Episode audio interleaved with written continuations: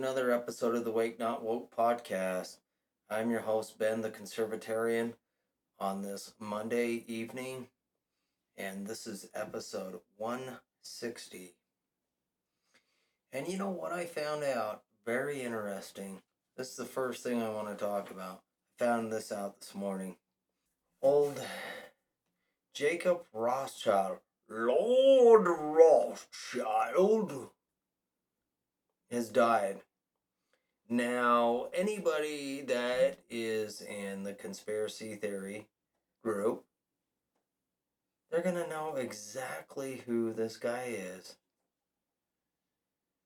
I mean, he's one of these people, one of these globalists that have been manipulating and trying to control the currency, the banking system, create damn wars, fund both sides all the different things. Plus, you know, he hangs out with Marina Abramovich, you know, that demon bitch, that that spirit cooker, you know, the one that works for Satan, that one, you know, baby sacrificer, you know, that that kind of stuff. You know, that kind of demonic evil garbage. And he just died. And the funny thing is is anybody that knows what this guy looks like, he looks like Mr. Burns off of Simpsons. And the funny part is, is that's the character that they created Mr. Burns to be. Is Jacob Rothschild. Imagine that one. Hmm. You know, it's like I liked watching The Simpsons, but it's funny because you know, you know the creators got to be Illuminati. You know, or they're they're getting inside information if they aren't. I mean, hell, when you can predict uh, Super Bowl scores, who's in it, who wins, you can predict the presidency, like you predict all this different stuff. And uh, anyways, yeah, the guy's dead, and the shitty part is is you know that there is going to be another globalist stepping up to the plate because he's gone. He's dead. He's probably burning in hell for all I care. You know, that's probably where that sucker is. You know, because, I mean, you look at the Rothschilds and how they funded both sides of the war since Napoleon Bonaparte. I mean, you really can't make this stuff up. You know, it's like I've talked about the Rothschilds, I don't even know how many times. But these people, you know, this family, I mean, hell, they interbreed with each other. That's how sick and crazy these people are. These elitist globalists, they want to keep they want to keep their bloodline. So they interbreed with each other. And, you know, it's so many of the different people that you see. Yeah, like Greta Thunberg, she is a Rothschild. I mean, you can't make this stuff up. All the people that they use as puppets to stand in front of the television and push climate change or push damn war. I mean, and then you got you got you got Rothschilds that are in the front and they change their names, and then you got the Rothschilds in the back, the puppet masters trying to control and manipulate our lives here on this planet. Well, at least there is one less evil bastard, globalist, around. But you know, it's like I said, it's just like a Rockefeller. I mean, one dies and the next one's in place. It's just like George Soros. When that guy, when that ugly old sick, disgusting human being dies, you know that he's going to have family members taking his place.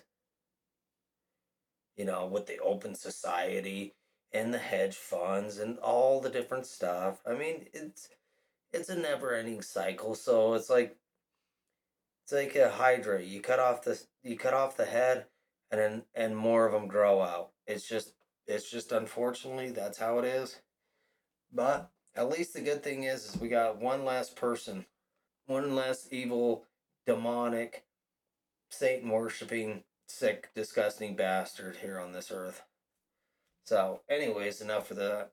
So, uh, something else that I saw that was very interesting is so Dan Bongino just released some information, and this had to do with some leaked documents that he had acquired.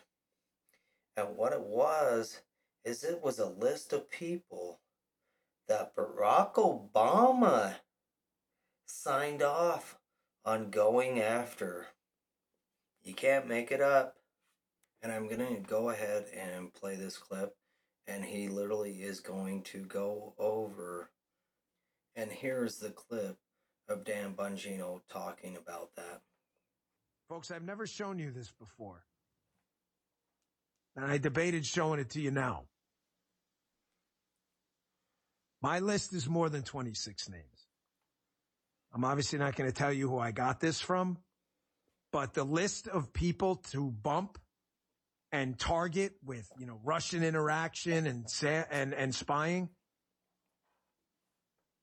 Put it on the screen. I've never shown you this before. This is from my source. Ted Cruz, Donald Trump, Ben Carson. Some of the names are not spelled right. It's for a reason I can't describe. I'll, I'll maybe go into it a different time. Don Trump Jr., Eric, Ivanka, Lara Trump, Melania, Jared Kushner, Jason Miller, Dave Bossie, Sam Clovis, Paul Manafort, Jason Johnson, Carter Page, Papadopoulos, Alice Stewart, Victoria Coates, Christopher Bourne, Jason Osborne, Chris Christie, Don McGahn, Michael Cohen, spell wrong, Michael Flynn, Alexander Jones, Jeff Sessions, Rudy Giuliani, Roger Stone. but we knew that this happened. We knew that the CIA, I mean, Brennan Clapper, you know, these scumbags that Barack Obama had, you know, it's it's laughable. But, you know, it's so true. They were spying on American citizens. We already knew about Trump, but they were going after other people besides Donald Trump. Anybody that spoke out against the Obamas, about the Clintons, about the Bushes, anybody that was speaking out. You know, it's just, it's so crazy. It's so mind boggling. But, you know, this is the deep state for you. We, I talk about it all the time. This is this is what this is what you should expect if you're an American citizen when you have a corrupt, crooked system with crooked, corrupt people controlling what goes on, controlling our lives. You know, it's so crazy. It's so, so very crazy. So, anyways, like, share, and subscribe to the podcast. I'm on Podbean, Spotify, Samsung, iHeart, Chromecast, and Amazon. Like, share, and subscribe to it. Leave comments down below. Hit the like button, it helps with the algorithm. And then I want to give a shout out to my buddy Jeff over at the Solomon Clothing Company. Everything is 100% made in America. All the cotton, all the stitching, all the leather, all the embroideries. Everything is 100% made in America. There's no outsourcing whatsoever. So head over to their website, type in the promo code Awake Not Woke at checkout. You'll get 10% off on your purchase. All right, something great on the uh, Patriot front, and this is from the Epoch Times. And it says a judge has allowed a parental notification policy and a ban on critical race theory enacted by the Board of Education in the Temecula Valley Unified School District to stand during trial in a February 23rd ruling. Riverside County Superior Court Judge Eric Keen denied a request for a preliminary injunction in a lawsuit against the school board's directive mandating school personnel inform parents if students change their gender identity. Additionally, the ruling let stand the prohibition on teaching critical race theory and ideology that divides people into oppressors and oppressed based on a race. This is a win for the common sense parents and the safety of students, said Robert Taylor, president of Advocates for Faith and Freedom, a nonprofit law firm.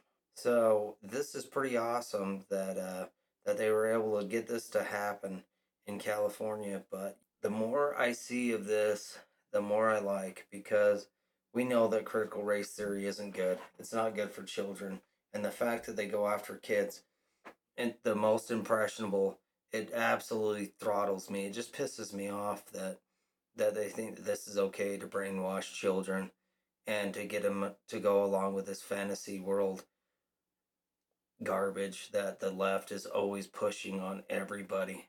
And they just keep pushing all these stupid social issues that you know if we aren't careful it's literally going to destroy the fabric of our country.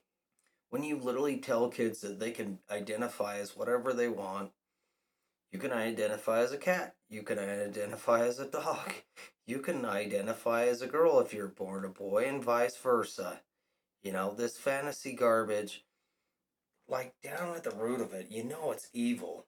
Like, first off, it's stupid, but you know that it's evil. Like, deep down inside, you know that this this garbage is being pushed, you know? Being pushed by these these pedophiles, being pushed by these globalists, being pushed by all these different groups, all these all this evil stuff. I mean, it, you can't not tell me that any of this stuff is normal. None of it. Not one bit. So I was very happy to see that there were parents standing up against this garbage, and hopefully more parents in California do the exact same thing because Gruesome Newsom is literally trying to destroy that state. But what do you expect? He's a communist. He doesn't care. He's elitist communist that loves to control his population. Anyways, I was happy to see that because the people, the people are waking up to all of this. They're waking up to the lies and the propaganda everywhere.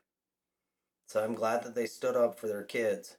So, anyways, like, share, and subscribe to the podcast. I'm on Podbean, Spotify, Samsung, iHeart, Chromecast, and Amazon.